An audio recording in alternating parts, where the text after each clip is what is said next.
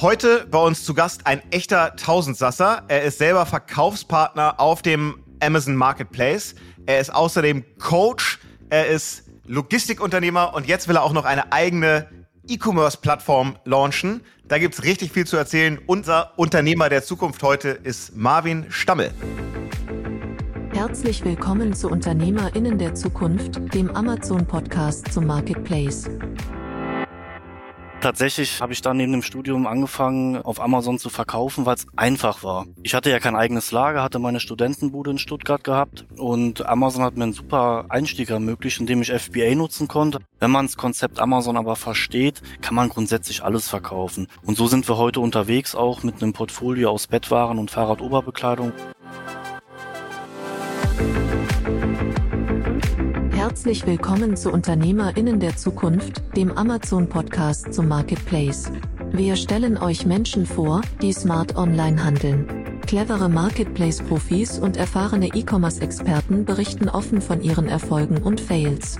Und hier ist euer Gastgeber, Jan Bechler. Die heutige Folge verspricht wirklich ganz unterschiedliche Themen. Ich habe es eben in der kurzen Anmoderation schon gesagt. Ähm, ganz viele unterschiedliche Facetten, über die wir mit unserem Gast heute sprechen wollen. Moin Marvin. Hi Jan, grüß dich. Danke für die Einladung. Ich freue mich unheimlich, heute beim Podcast teilzunehmen. Bin schon seit einiger Zeit aufgeregter Zuhörer und äh, echt eine coole Sache, heute dabei zu sein. Vielen Dank. Ja, also schön, dass du dabei bist. Du hast ja äh, sehr viel zu erzählen. Ähm, Im Vorgespräch hast du gesagt, wir sind ja nur ein kleiner Mittelständler, der brav seine Steuern zahlt. Ähm, das ist schon mal gut.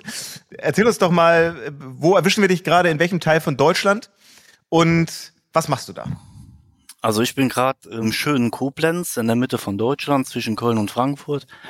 Sitze gerade bei mir im Büro im schönen neuen äh, Apiando Logistikzentrum, was wir letztes Jahr gebaut haben. Und ähm, bin unheimlich äh, froh, dass wir hier in Koblenz sind. Das ist eine unheimlich schöne Stadt. Der ein oder andere kennt sie. Das ist so auch ein bisschen ja. meine Heimat. Und von da aus betreibt ihr ein relativ großes E-Commerce-Geschäft mittlerweile. Du bist ja eigentlich schon ein alter Hase im E-Commerce. Könnte man so sagen. Seit ungefähr zehn Jahren dabei, wenn ich es richtig recherchiert habe. Genau. Wie ging das bei dir los? Wie waren so deine ersten Touchpoints mit Verkaufen im Internet? Also ich bin tatsächlich jetzt das zehnte Jahr mit Amazon in der Zusammenarbeit oder auf Amazon unterwegs als Händler. Habe 2012 mein Studium angefangen. Ich habe dual studiert bei der Firma IBM, BWL mit dem Schwerpunkt IT-Projektmanagement. War während meines Studiums unheimlich viel bei E-Commerce-Unternehmen unterwegs, wie C&A oder auch der Deutschen Post, die natürlich auch die Schnittstelle zum Versandgeschäft haben. Und habe damals nach oder neben dem Studium einfach Lust gehabt, auch was zu machen, was auf die Beine zu stellen. Ich meine, jeder hat ja irgendwo den Wunsch, auch ein bisschen Geld zu verdienen. Heute auch sogar mehr als, als es damals so war. Man hört es ja immer mehr, auch in den Medien, Social Media, wie viel Posts ich da immer bekomme, nebenbei schnelles Geld mit Amazon. 2013 war genau. das noch nicht ganz so. Und ähm, ist heute auch nicht so. Ja, heute ist auch nicht so, ja. Ich glaube, es kommt immer darauf an, wo man so reinrutscht, in welchen Werbefeed. ja, genau. Und tatsächlich äh, habe ich dann neben dem Studium angefangen, ähm, auf Amazon zu verkaufen, weil es einfach war. Ich hatte ja kein eigenes Lager, hatte meine Studentenbude in Stuttgart gehabt und Amazon hat mir einen super Einstieg ermöglicht, indem ich FBA nutzen konnte, habe die Ware direkt vom Händler, äh, vom, vom Lieferanten zu Amazon geschickt, war dann der Händler, der dann relativ bequem Ware verkaufen konnte. Und das habe ich äh, 2013 dann in 2012 gestartet im Studium, 2013 dann angefangen und das hat einen relativ guten Lauf genommen. Das wird immer größer und immer größer und hat unheimlich viel Spaß gemacht, weil das auch gut zu handeln war neben dem Studium damals. Was waren das für Produkte damals? Ähm, das waren früher wie heute Bettwaren, Kopfkissen, Bettdecken, Spannbettlaken, Matratzenschoner, also diese klassische Bettwarmsparte oder Branche, die man so kennt. Okay, und das sind ja jetzt gar nicht so die Produkte, wo, über die man jetzt so als erstes nachdenkt. Wenn man über Amazon und den E-Commerce-Markt zu der Zeit so nachdenkt, wie, wie bist du in diese Kategorie reingerutscht? Das war relativ interessant gewesen. Also man muss sich vorstellen, so 2013 war Amazon schon gut unterwegs, wurde ja auch 2013 zum erfolgreichsten Online-Shop in Deutschland gewotet. Muss man auch mal überlegen zu der Zeit. Ähm, aber Amazon war vom Produktportfolio noch nicht so breit. Also es ist nicht so gewesen, wie es heute ist. Heute hat man ja tausend Produkte mit vielen Bewertungen, tollen Bildern. Der Kunde kann ja heute gar keine qualitative Entscheidung mehr treffen. Und in der Zeit, wo ich angefangen habe, war gerade diese Bettwarenbranche oder die, die Nische war nicht so stark vertreten. Und durch einen Zufall über einen Freund, der für einen Produzenten aus Estland äh, tätig war, früher war, heute nicht mehr, soweit ich weiß, bin ich da in diese Branche Bettwaren reingerutscht, weil er hat für einen schwedischen Möbelkonzern unheimlich viel Ware produziert und sagte dann so nach dem Motto, du Marvin, pass mal auf, äh, wenn die Maschinen laufen, dann machen wir 10.000 Kissen in der Stunde. Wenn dann 500 mehr am Ende des Tages, am Ende der Stunde rauskommen, dann kannst du die 500 nehmen, machst dein eigenes Label drauf und verkaufst die bei Amazon. Und so bin ich im Prinzip gestartet. Das heißt, ein Produkt, das es eigentlich schon gab, das eins zu eins jemand anders woanders unter einer anderen Brand verkauft hat, die hast du dann auf Amazon gebracht. Ja, kann man ein bisschen spezialisieren, indem man sagt, ich bin speziell in den Allergikermarkt reingegangen. Das heißt also, habe schon speziell geschaut, dass meine Bettwaren, die ich damals auch dann angefangen habe zu verkaufen, eine bestimmte Kundengruppe erreicht. Und das waren halt Allergiker gewesen. Kochfeste Ware gegen Milben, gegen Staub, häufig zu waschen. Und damit bin ich gestartet.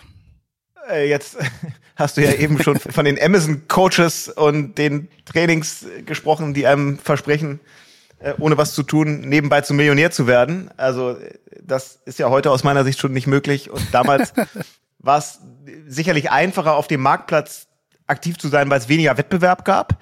Aber Absolut. es gab ja auch all diese, diese Trainings und Bücher und YouTube-Videos, die einem irgendwie erklären, wie funktioniert eigentlich so ein Seller-Account und was muss ich da machen, um herauszustechen. Das gab es ja zu der Zeit eigentlich alles nicht. Also was war, was war dein Weg, dir da irgendwie Wissen anzueignen? Also tatsächlich ist es so gewesen, dass es alles das, was du gerade gesagt hast, nicht gab. Es gab hier und da mal ein Tutorial, es gab ein YouTube-Video, es gab auch mit Sicherheit irgendein Buch. Der Einstieg, den ich hatte und ähm, ja, wie ich das gemacht habe, ich habe unheimlich viel Hilfe von Amazon bekommen und zwar in Person Rolf Kimmeier. Rolf, falls du zuhörst, beste Grüße in die Welt, wo immer du gerade bist. Ähm, er hat mir unheimlich geholfen. Also ich bin als Händler tatsächlich auch in dieses Händlerprogramm reingekommen wurde dann als allererstes nach München eingeladen, habe meine Idee vorgestellt, habe erzählt, was ich vorhabe und man hat mich dann für eine gewisse Zeit, ich meine, es war ein Jahr oder auch sogar anderthalb Jahre, hat man mich an die Hand genommen und hat mich in diese Amazon-Welt reingeführt und da habe ich mein Wissen auch her. Ich habe dort viel gelernt, mich auch dann in diese Themen eingearbeitet und war unheimlich viel im Austausch gewesen mit Amazon direkt. Ich weiß gar nicht, ob das heute noch so ist. So tief bin ich ja nicht mehr im Neustart drin bei Amazon. Aber das war in der damaligen äh, Zeit war das so dieses Aushängeschild, was man da hatte, was man von Amazon bekommen konnte. Und äh, wie schnell ist das dann groß geworden, das Geschäft? Relativ schnell. Also ich kann mich noch erinnern, ich habe auf Amazon gestartet und bin dann tatsächlich im Urlaub gewesen und bin dann im Urlaub das erste Mal out of stock gegangen. Ähm, hatte ein Kissen gehabt in der Größe 80-80, 40-80, hatte dann noch äh, zwei Bettdecken dabei und habe am Anfang es müssten so 100 Stück pro Produkt gewesen sein, an Amazon gesendet und war innerhalb von zwei Wochen out of stock. Und habe dann immer weiter dran gearbeitet und konnte im Prinzip relativ schnell, also nach einem halben Jahr oder nach einem Jahr war ich schon sehr gut dabei gewesen und habe auch in der Zeit schon ein Einkommen nebenbei gehabt, wo andere von geträumt hätten. Sag mal, was, was heißt das so? wovon träumen andere so? Puh, also ich konnte mir mit Sicherheit ähm, in den, in den Monaten schon ein, ein vernünftiges Nebengeld äh, verdienen, was sicherlich einem Einkommen irgendwo entspricht, äh, von einem, von einem guten Büromitarbeiter, sage ich mal, der jetzt irgendwo in der, in der Verwaltung tätig ist. Sagen wir mal, drei, vier, fünftausend brutto im Monat waren da schon möglich gewesen. Okay. Und das Studium hast du parallel weitergemacht oder genau. warst du so schnell dann nur noch fokussiert auf den Aufbau des eigenen Geschäfts, dass du das Studium dann hast irgendwann sein lassen? Also tatsächlich habe ich jede freie Minute in Amazon gesteckt. Ich habe tatsächlich sogar in den Vorlesungen teilweise am Laptop gesessen und habe dann Angebote gepflegt. Immer wieder überlegt, was kannst du machen, Bullet Points überarbeitet, äh, PPC-Kampagnen eingestellt, nebenbei mit dem Fotografen auch gesprochen, der hat dann Bilder gemacht äh, und, und dann halt auch nach dem Studium dann dran gearbeitet. in meiner Heimat dann auch mich um die Lieferanten gekümmert. Ich konnte dann auch einen zweiten Lieferanten finden, der auch in der Heimat war. Damals, ich bin ja hier aus der Koblenzer Ecke, der auch Bettwaren produziert hat. Und habe dann tatsächlich 2015 auch ein Jobangebot gehabt und ähm, also von meinem dualen Partner, habe das abgelehnt und bin dann 2015 in die ja, Vollzeit-Selbstständigkeit gegangen mit dem Amazon-Geschäft. Aber alles noch als One-Man-Show oder wann warst du so an dem Punkt, dass du gesagt hast, okay, das ist jetzt nicht, ich bin jetzt hier nicht Freelancer, der das aus dem Hörsaal macht, sondern jetzt ist es wirklich ein Unternehmen? Ja, tatsächlich ist es so, wenn man ja auf Amazon größer wird und auch mehr verkauft, brauchst du auch einfach mehr Ware. Man kennt ja die Situation, der Lieferant liefert nicht dann, wann man die Ware braucht, er hat Verzögerungen, sein Vorlieferant hat Probleme beim Liefern. Das ist ja heute schlimmer, als es früher ist, in der aktuellen Zeit, die wir haben. Und ich bin dann ganz schnell nach anderthalb Jahren, zwei Jahren an einen Punkt gekommen, wo ich dann tatsächlich auch ein eigenes Lager angemietet habe hier in der Koblenzer Heimat. Ähm, hab davor, muss ich sagen, bei meinem Vater die Garage vollgestellt. Der hat irgendwann die Krise bekommen, indem ich da die ganzen äh, Kissen und Decken gelagert habe. Sagt, Junge, das geht so nicht weiter. Du musst dir jetzt mal irgendwo ein Lager suchen. Du kannst mir nicht immer die Garage blockieren. Und bin dann 2015 in ein eigenes Lager rein. Es war relativ klein, 500, 600 Quadratmeter und habe mir dann auch die erste Mitarbeiterin eingestellt, die mir dann geholfen hat, auch die Versandaufträge vorzubereiten ans Amazon-Lager, Kundenservice und alles, was so anfällt in einem kleinen Betrieb. Ja, es gab ja auch damals schon FBA, also du hättest ja theoretisch einfach auch Ware direkt ins Amazon Warehouse schicken lassen können und deinem Papa die Garage freilassen. Also was war was war der Grund, dass du den Weg so gewählt hast? Ja, im Prinzip hatte ich das eben schon mal so ein bisschen angedeutet. Es ist der Fall, wenn du viel verkaufst, brauchst du viel Nachschub. Und teilweise Ware geht äh, zu, zu Amazon über DHL. Es dauert teilweise mal zwei Tage, bis die Ware da ist. Es kann aber auch mal zwei, drei Wochen dauern. Und um grundsätzlich immer eine Lieferverfügbarkeit zu haben und bei Amazon auch sichtbar zu sein. Ich meine, jeder weiß, jeder, der auch hier zuhört, weiß, äh, wie gravierend es ist, wenn man out of stock ist und das Angebot abrutscht ist es auch für mich unheimlich wichtig gewesen, einen Bestand da zu haben. Ein Bestand an Ware, der flexibel zur Verfügung steht in meinem eigenen Lager, unabhängig von dem Lieferanten. Dass ich einfach flexibel auch äh, agieren kann. Das heißt, immer dann, wenn äh, Amazon über FBA nichts liefern konnte, weil Lieferanten nicht schnell genug nachgeliefert haben, dann hast du die Aufträge bei, also aus der Garage oder dann aus dem eigenen Lager versandt? Genau, erstens das, dann haben wir natürlich auch eine FBM-SKU äh, angelegt für den, fürs, für den Eigenversand, aber grundsätzlich auch halt für die FBA-Bevorratung, dieses klassische Pre-FBA, wie man es heute nennt, einen Stock da zu haben, um einfach auch eine gewisse Bandbreite äh, abzudecken an saisonalen Peaks, an, an, ja, an Werbeaktionen auch. Ich meine, jeder kennt's, Prime Day, macht man mit großen Mengen mit, verkauft man eventuell auch mehr Menge. Schlimmer ist es dann, out of stock zu laufen nach dem Prime Day, keine Ware mehr zu haben. Und für sowas braucht man ja ein Lager. Und der Lieferant, den rufst du ja nicht an und der macht dir innerhalb von zwei Tagen wieder äh, das Lager voll. Das geht ja auch nicht, in der Regel. Also dein Geschäft ist dann sehr solide weiter gewachsen und hat sich dann ja auch ausgedehnt auf weitere Produktkategorien.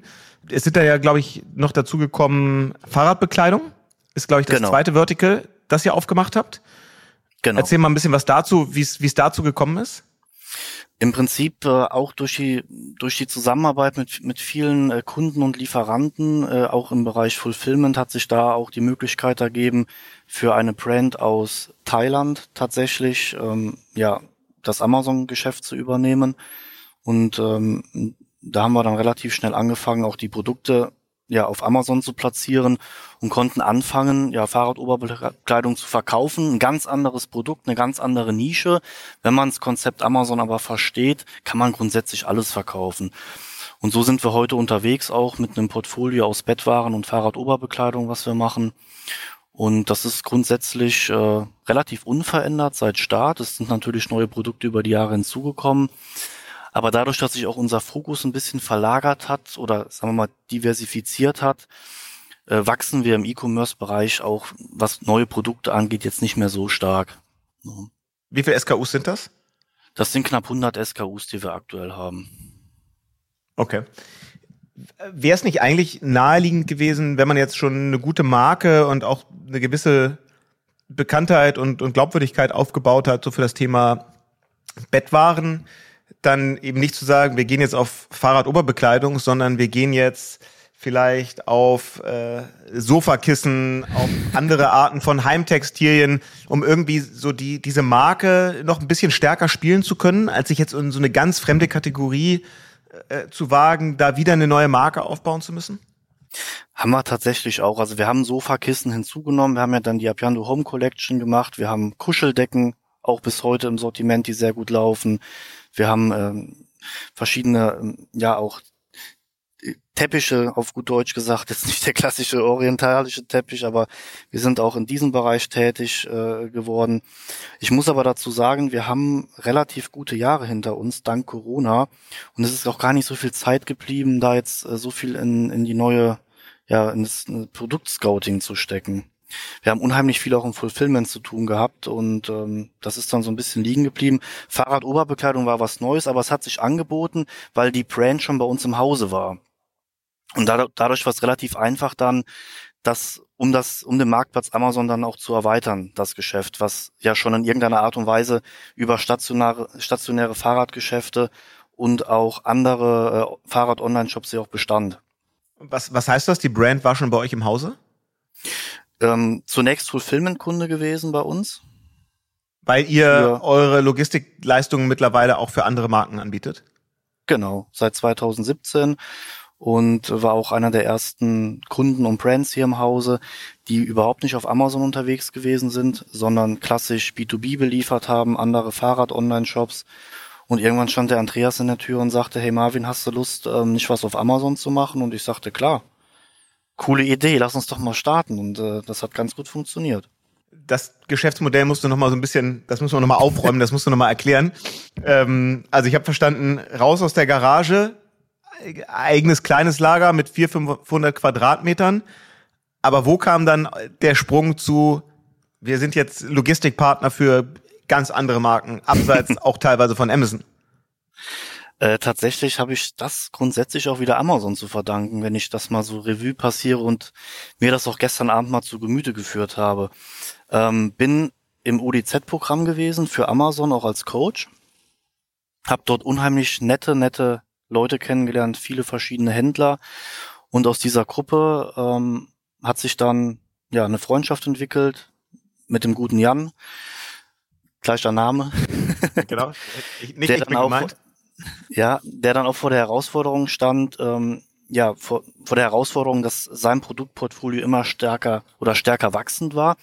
Und er sprach mich dann an und sagte, Marvin, pass mal auf, wir haben gar keine Lust, uns so ein bisschen um die Logistik zu kümmern. Hast du nicht eine Idee, oder hast du nicht irgendwie eine Lösung, ähm, wie wir das mit der Logistik machen können? Und das war auch so im Jahr 2018 gewesen, 2017, Ende 2017, Anfang 2018. Da war auch dieses Fulfillment-Thema noch gar nicht so gehypt. Und da sagte ich, hier, pass mal auf, ich habe ja ein kleines Lager, sind zwar nur 500 Quadratmeter, aber wenn du Lust hast, schick mir deine Ware, ich lager sie für dich ein und ich verschicke sie für dich. An Amazon, an Endverbraucher, was auch immer du willst. Mach deine Retouren. Und so haben wir angefangen. Und das ist so stark gewachsen dann auch, dass wir dann irgendwann auch in eine neue Lagerhalle umgezogen sind. Relativ zügig dann auch. Und sind dann auch mit dem, mit dem, ja, Kunden sehr stark gewachsen und haben dann auch diesen neuen Geschäftsbereich dann erschlossen, wo wir dann gesagt haben, pass mal auf, wir haben ja eine eigene Logistikinfrastruktur, schon seitdem wir gestartet sind, im Prinzip irgendwo erst pre-FBA, dann auch mit einem eigenen Lager und ähm, lass uns das doch mal für andere Händler anbieten. Und so sind wir dann gestartet. Und würde es nicht eigentlich total naheliegen, mit eurer Kompetenz nicht nur in der Logistik, sondern auch auf Amazon das auch noch anzubieten für Marken? Also zu sagen, komm, wir betreiben dann auch euren Seller-Account, wir kümmern uns um Content, um Amazon Advertising äh, und Co. Liegt nahe, liegt nahe und fragen auch viele. Ähm, ich bin ein Fan davon, nicht alles zu machen. Also der Kuchen ist ja bekanntlich groß, auch was die Amazon-Welt angeht, aber man kann nicht alles machen. Also entweder ist man ein guter Händler und hat eine gute Strategie, seine Sachen zu vermarkten, oder man ist eine Beratungsagentur und bereit andere Händler oder man ist Fulfiller. Wir haben uns halt für den Weg entschieden, dass wir den Handel betreiben und dass wir halt die Logistik für andere Online-Händler betreiben. Ja, also kann ich nachvollziehen. Ist ja genau der Grund. Also wir stehen ja auf der anderen Seite. Fick 3 ist halt Agentur und wir sagen immer, von Logistik haben wir keine Ahnung. Da lassen wir die Finger von. Deswegen, ich kann das, also, das kann ich total nachvollziehen. Wie viele Kunden habt ihr da mittlerweile so im Logistikbereich? Ähm, ich habe heute Morgen nochmal gezählt. Wir haben 56 Kunden aktuell in der Logistik.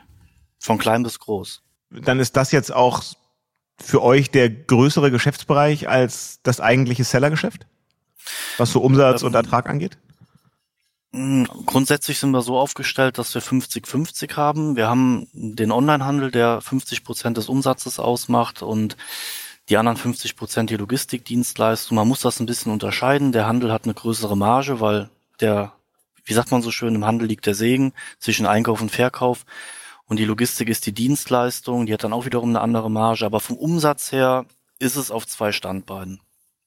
Okay, 50, was 50. macht ihr denn so als Umsatz insgesamt über die Gruppe an unterschiedlichen Geschäftsbereichen? Ist ja auch kein Geheimnis, kann man ja auch im Bundesanzeiger ansehen. Wir haben im letzten Jahr haben wir das Geschäftsjahr mit sieben Millionen Euro abgeschlossen. Okay, wow. Und wie groß ist das Team dahinter? Wir haben rund knappe 40 Mitarbeiter hier bei Piando. Euer eigenes Marktplatzgeschäft. Lass uns da nochmal kurz drauf gucken. 100 SKUs hast du schon gesagt. Ist das Amazon only oder seid ihr mittlerweile auch auf anderen Kanälen aktiv mit euren Marken und Produkten?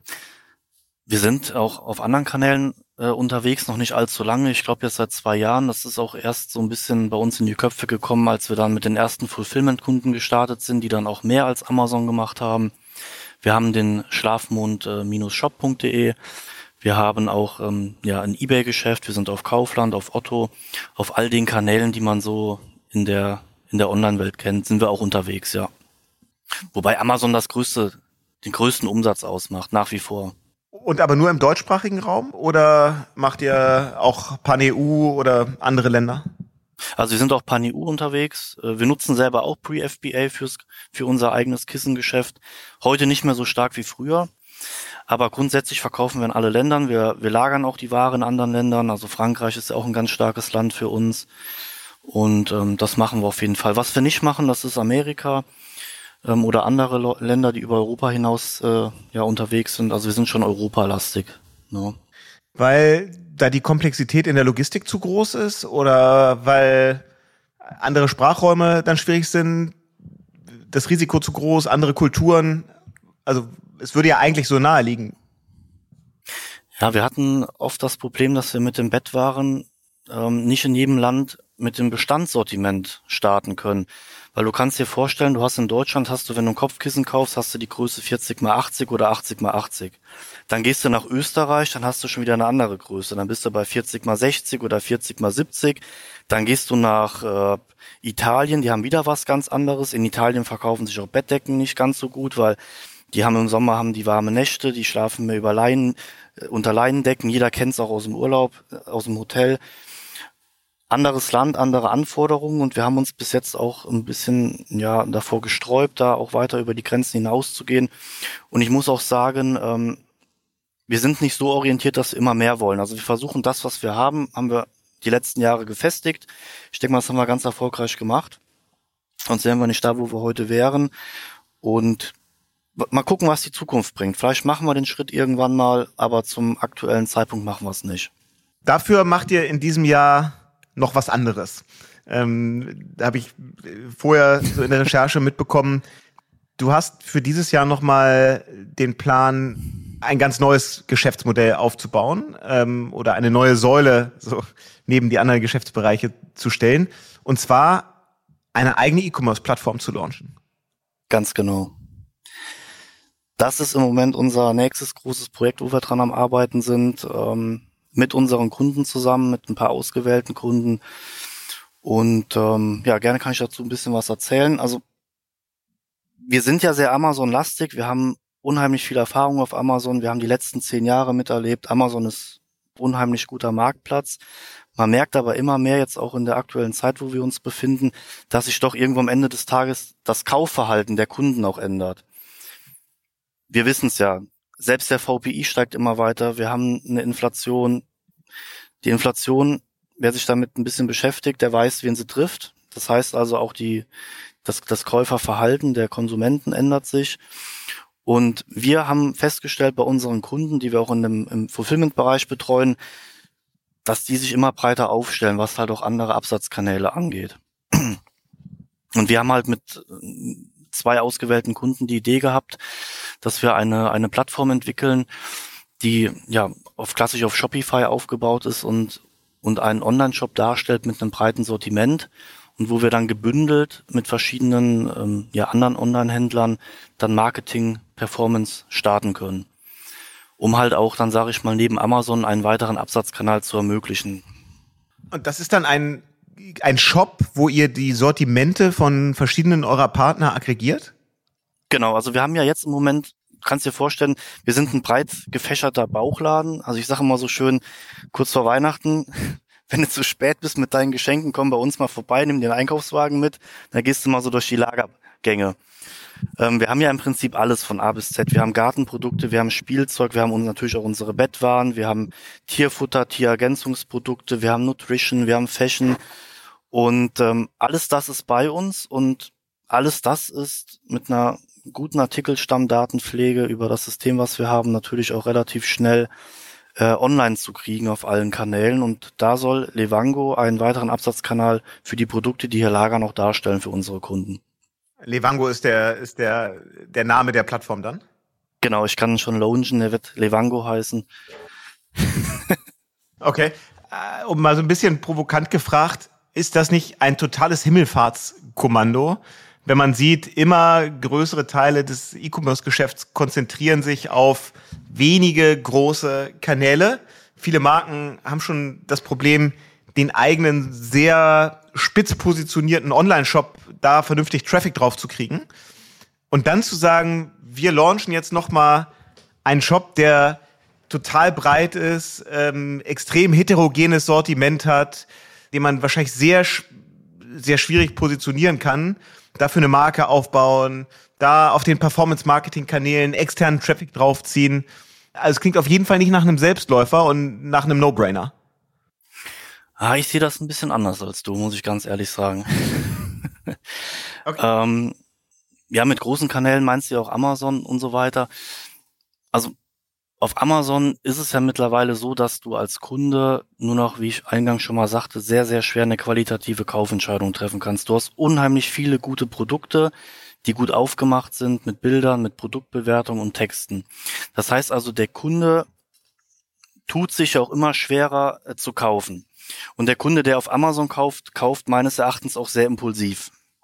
Und genau diese Zielgruppe die tut sich ja auch jetzt mittlerweile schwer. Ein Impulskauf, den macht man, wenn es einem gut geht, wenn man sich keine Sorgen macht und das ändert sich ja auch alles ein bisschen oder hat sich schon geändert. Und was wir halt feststellen, ist, dass man neben Amazon einen Kunden auch viel besser binden kann mit Marketingmaßnahmen. Also ein gutes Beispiel ist ja auch der Online-Shop Klarstein. Kennt ja jeder. Tolle Elektrogeräte, mhm. machen Bandbreite, Newsletter, Werbekampagnen, Google AdWords, Display-Werbung, alles was dazugehört, sind mega erfolgreich oder auch Snox zum Beispiel. Und da bedarf es ja auch nicht unbedingt Amazon. Und Aber Snox verkauft ja gerade besonders stark über, über die Marktplätze. Das ist ja der, das, das ist der Hauptkanal. Auch das machen die natürlich. Aber ich verfolge die unheimlich gerne, auch auf LinkedIn, tolle Beiträge, Kompliment es ist mehr als nur Amazon. Also auf Amazon kannst du den Kunden einfach nicht binden. Du sprichst ihn ja auch nicht direkt an. Du sprichst ihn bei einer Vielzahl von Produkten an, von Mitbewerbern. Und wenn du halt über einen Online-Shop gehst, kannst du gezielt deine, deine Kundengruppe finden. Du bindest deine Kunden und du kannst auch deinem Kunden dabei helfen, sag ich mal, auch eine qualitative Kaufentscheidung zu treffen. Und es gibt Marken, die verkaufen auf TikTok unheimlich viel. Millionen habe ich jetzt mit einem Freund gesprochen kann, kann man sich gar nicht vorstellen über Videos. Das ist alles außerhalb von Amazon. Ja, das stimmt. Ähm, glaube ich auch. Also ich glaube gerade das Thema ähm, Social Commerce wird total steigen. Aber dann eben, weil es einem gelingt, innerhalb dieses geschlossenen Systems irgendwie auf sich aufmerksam zu machen. Ja, also man ist ja schon da, wo Millionen von Nutzern sind. Genauso wie man auf Amazon da ist, wo Millionen von Nutzer schon sind. Und Richtig. da muss man dann eben es schaffen, Aufmerksamkeit für sich zu schaffen. Aber dass es einem gelingt, dann aus den Weiten des Internets ähm, nochmal auf eine komplett neue Plattform Nutzer zu ziehen, erscheint mir zumindest mal äh, nicht ganz einfach. es hört sich immer erstmal schwierig an. Es ist einfach, ich sehe es immer wieder bei neuen Kunden, bei Startups, die anfangen mit Produkten, die unheimlich schnell durch die Decke gehen, mit tollen Shops außerhalb von Amazon, die legen richtig los hier. Manchmal haben wir auch hier Kundenanfragen, wo man sich denkt, hm, hat das wirklich Hand und Fuß und die gehen durch die Decke ohne Ende. Und ich finde auch, das Thema 2023 ein Riesenthema ist halt auch Marge sichern. Und das äh, funktioniert halt auch äh, optimal halt über Online-Shops, weil ja auch mit jedem Kauf, den ein Kunde tätigt, die Marge besser wird und im Idealfall gewinnst du auch Stammkunden. Das geht ja über Amazon auch nicht so gut. Du kannst ja auch nicht unbedingt da einen Stammkunden Klar. gewinnen. Das geht über Online-Shops viel, viel besser. Und das wird auch die Zukunft sein, ne? neben Amazon. Okay, also, also das Thema CRM, Erhöhung von Customer Lifetime Value, Kundenbindung, genau. das glaubst du kann da differenzieren. Okay. Absolut. Okay. Auch wenn man ein extrem gemischtes Sortiment hat, weil äh, dann ist ja schon die Frage, wie gut kann und muss mein CRM sein, um den Käufer eines Kopfkissens dazu zu kriegen, im nächsten, im nächsten Moment ähm, Gartenstühle oder Fahrradoberbekleidung zu kaufen. Ja, du kannst aber mit den tollen Marketingmaßnahmen, die es ja heutzutage gibt, die Google ja auch hergibt und alles andere, Facebook, Instagram, Facebook mittlerweile ja nicht mehr so stark, aber hast ja einfach unheimliche Möglichkeiten, deine Zielgruppen ja auch zu tagen und ähm, ja auch zu erreichen am Ende des Tages. Und ist das Modell dann, also seid ihr der eine Verkäufer von all diesen Produkten oder seid ihr quasi dann auch ein Marktplatz? Wir sind dann auch ein Marktplatz. Also wir würden das in dem Marktplatzmodell auch aufziehen, ohne selbst als äh, Verkäufer aufzutreten. Das ist aktuell das Ziel. Also da bin ich super gespannt. Das würde ich total gerne verfolgen. Ähm, wenn euch das gelingt, ist es, glaube ich, richtig wertvoll. Und da würde ich mich freuen, wenn wir hier im Podcast äh, irgendwann mal verfolgen, wie ihr da so das vorankommt. Machen wir. Ich glaube ja. daran. Wir kommen ähm, alle hier da dran und wir geben Gas. Ja, sehr gut, sehr gut, sehr gut. Lass uns noch mal auf ein anderes Thema kommen. Jetzt habe ich ja schon gesagt, du bist ein alter Hase und ähm, kennst ja wirklich den Marktplatz jetzt seit zehn Jahren, hast da auch, guckst da aus unterschiedlichsten Facetten drauf und hast eben schon so nebenbei erwähnt, dass du auch Coach gewesen bist beim Programm Unternehmer in der Zukunft von Amazon, zu mhm. dem ja indirekt auch dieser Podcast gehört, zumindest teilen wir uns den Namen. Erzähl mal, wie, wie wird man Coach bei UDZ? Wie wird man Coach? Das ist eine gute Frage. Indem Amazon einen anspricht und sagt, hey Marvin, hast du Lust, äh, als Coach beim UDZ-Programm teilzunehmen? Okay, und so wenn man dann sagt, funktioniert. wenn man dann sagt, alles klar, ich habe Lust, was bringt das dann mit sich? Also wie sieht diese Coach-Rolle tatsächlich aus? Also das UDZ-Programm war mir, bevor ich Coach äh, geworden bin, gar nicht so geläufig. Muss ich vorstellen, Unternehmerin der Zukunft, UDZ, wie auch der Podcast hier heißt, richtet sich ähm, als Coaching-Programm an junge Unternehmerinnen oder Unternehmerinnen, die schon bereits äh, ein etabliertes Geschäft haben. Und es gibt eine Reihe an Coaches, die einen gewissen Amazon-Background haben, zum Beispiel Händler sind oder auch Berater oder auch vielleicht aus dem Bereich Logistik kommen, so wie ich, oder aus dem Bereich Marketing. Und da hat sich dann eine Allianz an Coaches äh, zusammengefunden, die dann über ein Jahr lang ja Frauen äh, begleitet hat oder haben, die ihren Weg in die Selbstständigkeit äh, gefunden haben oder halt ihr bestehendes Geschäft dann weiter ausbauen wollten. Und da wurde ich von Amazon angesprochen damals. Es gab damals schon einige Schnittpunkte auch zu Amazon, auch über den Rolf natürlich. Ich habe äh, auf vielen Veranstaltungen teilgenommen, äh, die von Amazon veranstaltet wurden. Und so kam das dann. Und kam dann in den Genuss tatsächlich ein Jahr als, als Coach dann ähm, dran teilzunehmen. Okay, und erzähl mal so, wen hast du da so gecoacht ähm, und wie laufen diese Coachings ab? Genau, so grundsätzlich kannst du dir erstmal vorstellen, dass ähm, ja das so ein bisschen wie bei der Höhle der Löwen ist. Also erstmal finden sich alle Coaches zusammen, das lief dann über verschiedene Monate hinweg. Wir sind dann mehrmals nach München eingeladen worden. Dann gab es dann die Bewerbungsphase der ganzen äh, potenziellen äh, Teilnehmerinnen. Und wir haben dann die Möglichkeit gehabt, aus einer Quintessenz an Bewerberinnen dann ähm, ja uns eine Wunschkandidatin auszusuchen. Ich meine, es wären drei Wunschkandidatinnen gewesen, von denen dann eine zugeteilt wurde. Und ich hatte das große ähm, Glück, die Mareile ja zugeteilt zu bekommen von der Firma Vitevo und habe Mareile dann ein Jahr gecoacht. Das war ein sehr intensives Coaching. Wir waren viel unterwegs in Berlin, in München. Wir haben uns sehr oft getroffen, viele Amazon-Veranstaltungen besucht. und haben dann in einem Jahr im Prinzip ihre Marke weiterentwickelt, auch was die Logistik anging und haben sie am Ende dann bis zur Höhle der Löwen gebracht. und da gab es einen Deal? Da gab es keinen Deal, aber ich muss sagen, aber viel Aufmerksamkeit. Auch, das wollte ich sagen, es gab unheimlich viel Aufmerksamkeit und mit Sicherheit auch ein sehr guter Meilenstein für Mareile damals gewesen. Einfach auch für die Bekanntheit. Okay. Wir haben ja schon an verschiedensten Stellen hier über das Programm ähm, im Podcast immer wieder mal gesprochen. Ich glaube, ich kann das total empfehlen, gerade für Verkaufspartner, Verkaufspartnerinnen, die da noch am Anfang stehen. Das ist schon, glaube ich, eine Riesenchance, dann von Experten wie zum Beispiel dir da lernen zu können. Ähm, Absolut. Ich glaube, das ist schon echt ein großer unternehmerischer Hebel.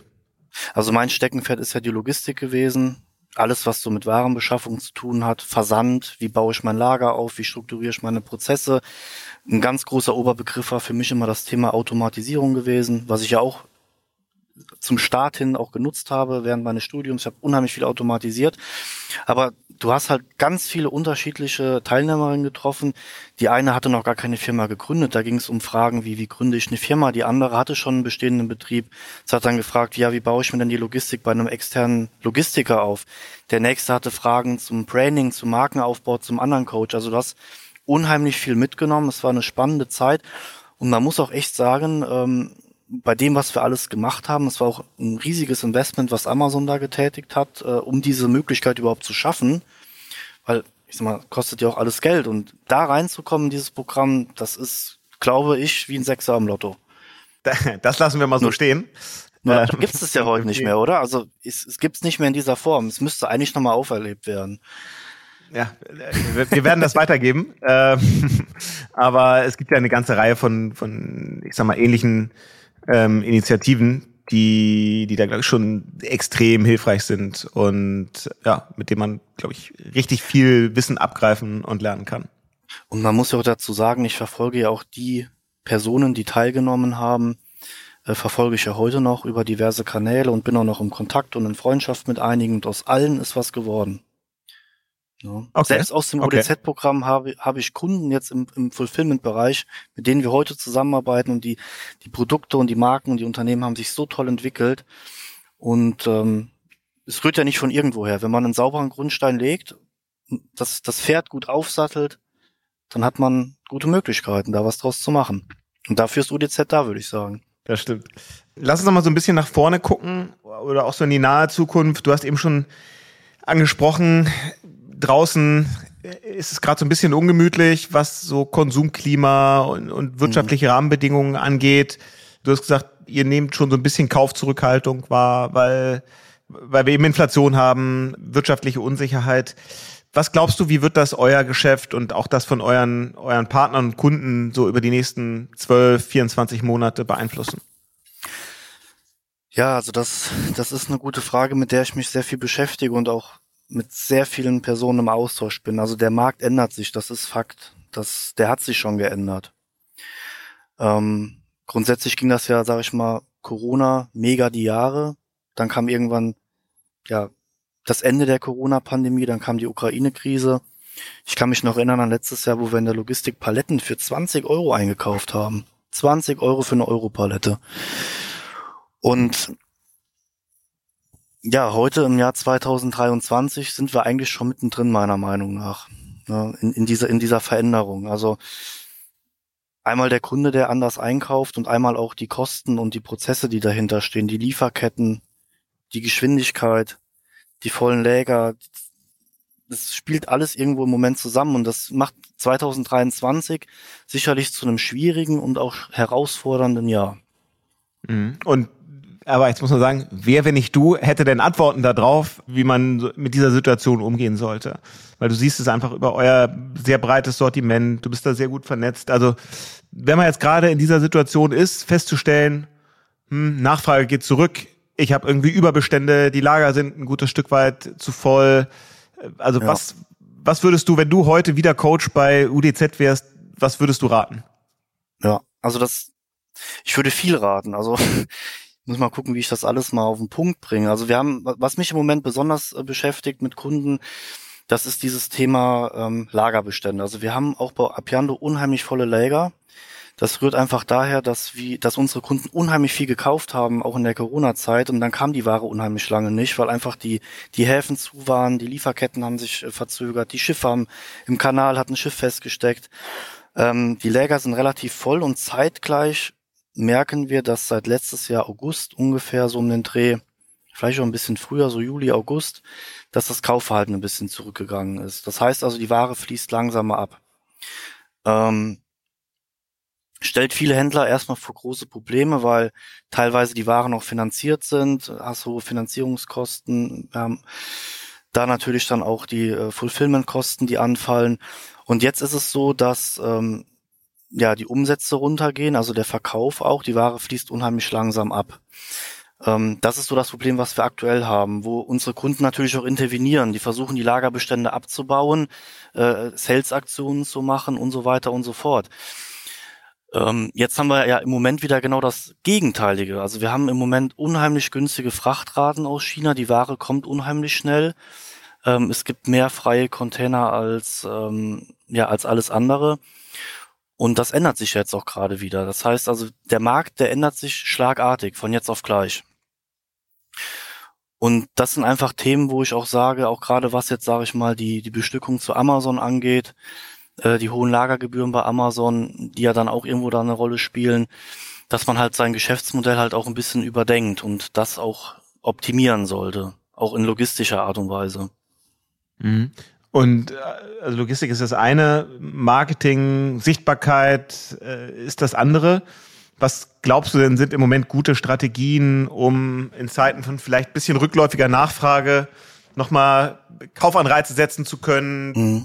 besonders viel Sichtbarkeit zu sorgen, äh, zu generieren? Also was ich sehe, ist, dass viele unserer Kunden, viele unserer Händlerkunden schon sehr gut aufgestellt sind auf Amazon. Die haben ein super Portfolio, super aufgemachte Produkte. Ähm, was ich machen würde dieses Jahr, wo ich einen Fokus drauf setzen würde, wäre einfach neue Märkte halt auch zu erschließen.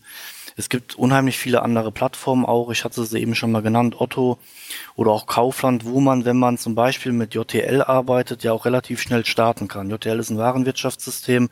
Wenn man dort einmal die Artikelstammdaten sauber gepflegt hat, kann man ja quasi auf Knopfdruck die Produkte auf eBay hochspielen.